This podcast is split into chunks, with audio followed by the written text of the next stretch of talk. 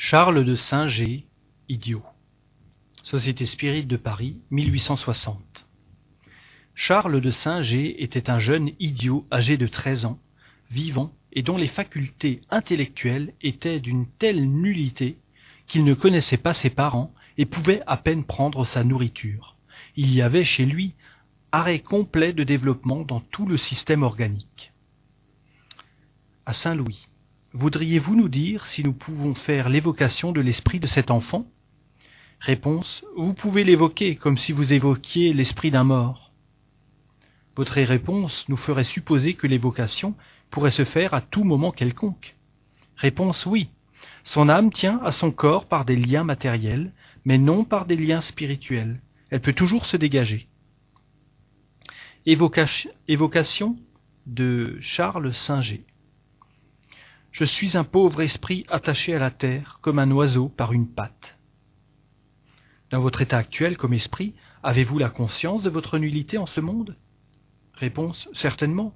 Je sens bien ma captivité. Quand votre corps dort et que votre esprit se dégage, avez-vous les idées aussi lucides que si vous étiez dans un état normal? Réponse Quand mon malheureux corps repose, je suis un peu plus libre de m'élever vers le ciel où j'aspire.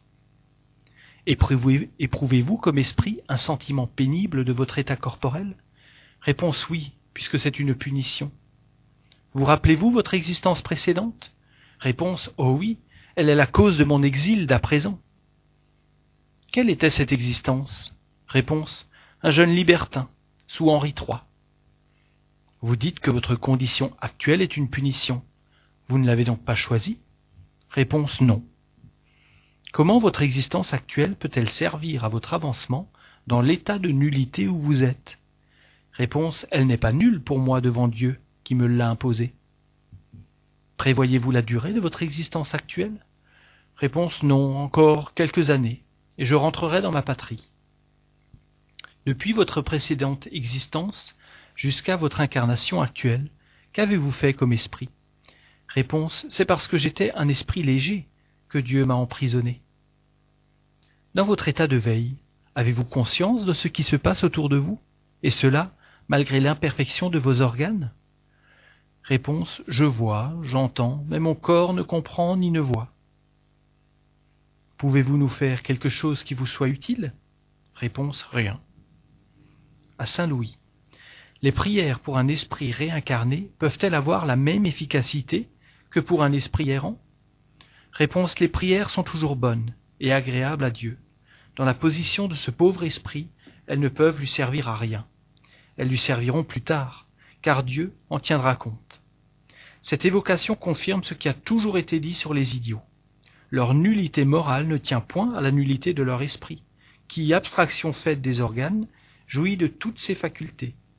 L'imperfection des organes n'est qu'un obstacle à la libre manifestation des pensées. Elle ne les annihile point.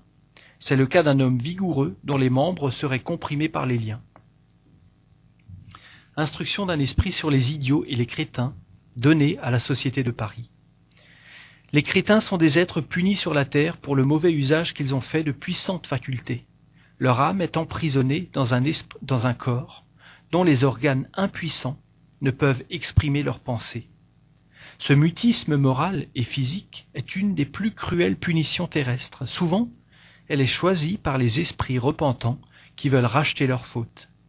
Cette épreuve n'est point stérile, car l'esprit ne reste pas stationnaire dans sa prison de chair. Ses yeux hébétés voient, ce cerveau déprimé conçoit, mais rien ne peut se traduire ni par la parole, ni par le regard. Et sauf le mouvement, ils sont moralement dans l'état des léthargiques et des cataleptiques, qui voient et entendent ce qui se passe autour d'eux sans pouvoir l'exprimer. Quand vous avez en rêve ces terribles cauchemars où vous voulez fuir un danger, que vous poussez des cris pour appeler au secours, tandis que votre langue reste attachée au palais et vos, et vos pieds au sol, vous éprouvez un instant ce que le crétin éprouve toujours, paralysie du corps jointe à la vie de l'esprit. Presque toutes les infirmités ont ainsi leur raison d'être. Rien ne se fait sans cause, et ce que vous appelez l'injustice du sort est l'application de la plus haute justice. La folie est aussi une punition de l'abus des hautes facultés. Le fou a deux personnalités, celle qui extravague et celle qui a la conscience de ses actes sans pouvoir les diriger. Quant aux crétins, la vie contemplative et isolée de leur âme, qui n'a pas les distractions du corps, peut aussi être agitée que les existences les plus compliquées par les événements. Quelques-uns se révoltent contre leur supplice volontaire. Ils regrettent de l'avoir choisi et éprouvent un désir furieux de revenir à une autre vie, désir qui leur fait oublier la résignation à la vie présente et le remords de la vie passée dont ils ont la conscience, car les crétins et les fous savent plus que vous, et sous leur impuissance physique se cache une puissance morale dont vous n'avez nulle idée. Les actes de fureur ou d'imbécilité auxquels leur corps se livre sont jugés par l'être intérieur qui en souffre et qui en rougit. Ainsi, les bafouer, les injurier, les maltraiter même, comme on le fait quelquefois, c'est augmenter leur souffrance, car c'est leur faire sentir plus durement leur faiblesse et leur abjection. Et s'ils le pouvaient, ils accuseraient de lâcheté ceux qui n'agissent de cette façon que parce qu'ils savent que leur victime ne peut se défendre.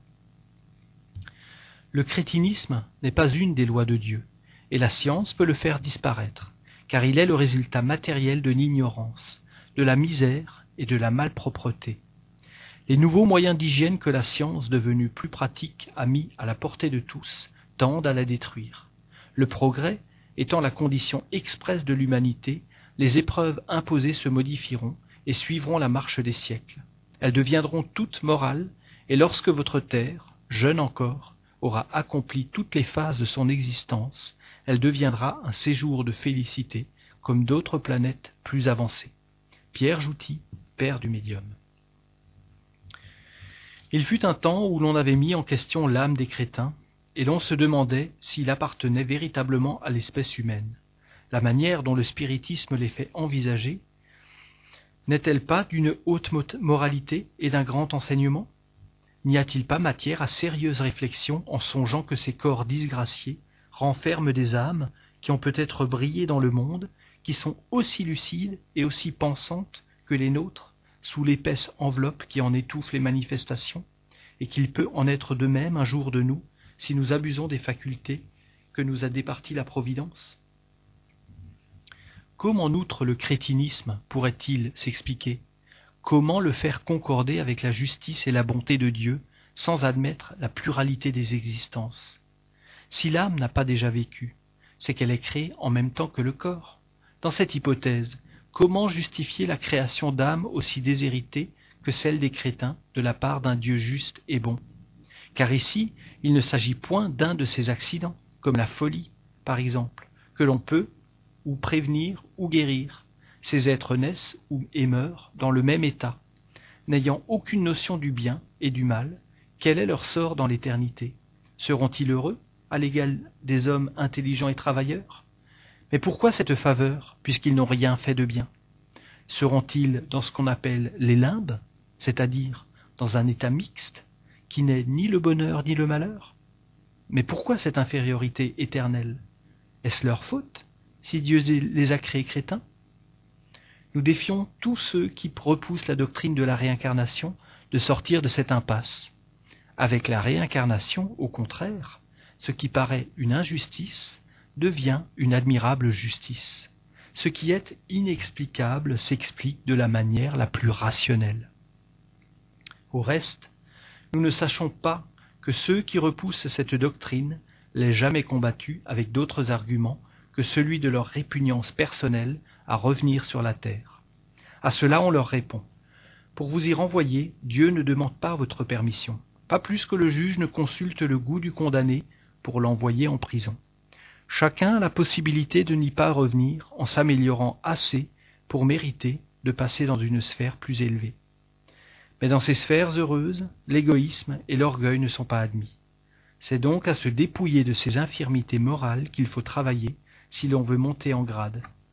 On sait que dans certaines contrées, les crétins, loin d'être un objet de mépris, sont entourés de soins bienveillants. Ce sentiment ne, tiendrait-il pas à une intuition du véritable état de ces infortunés, d'autant plus dignes d'égard que leur esprit, qui comprend sa position, doit souffrir de se voir le rebut de la société?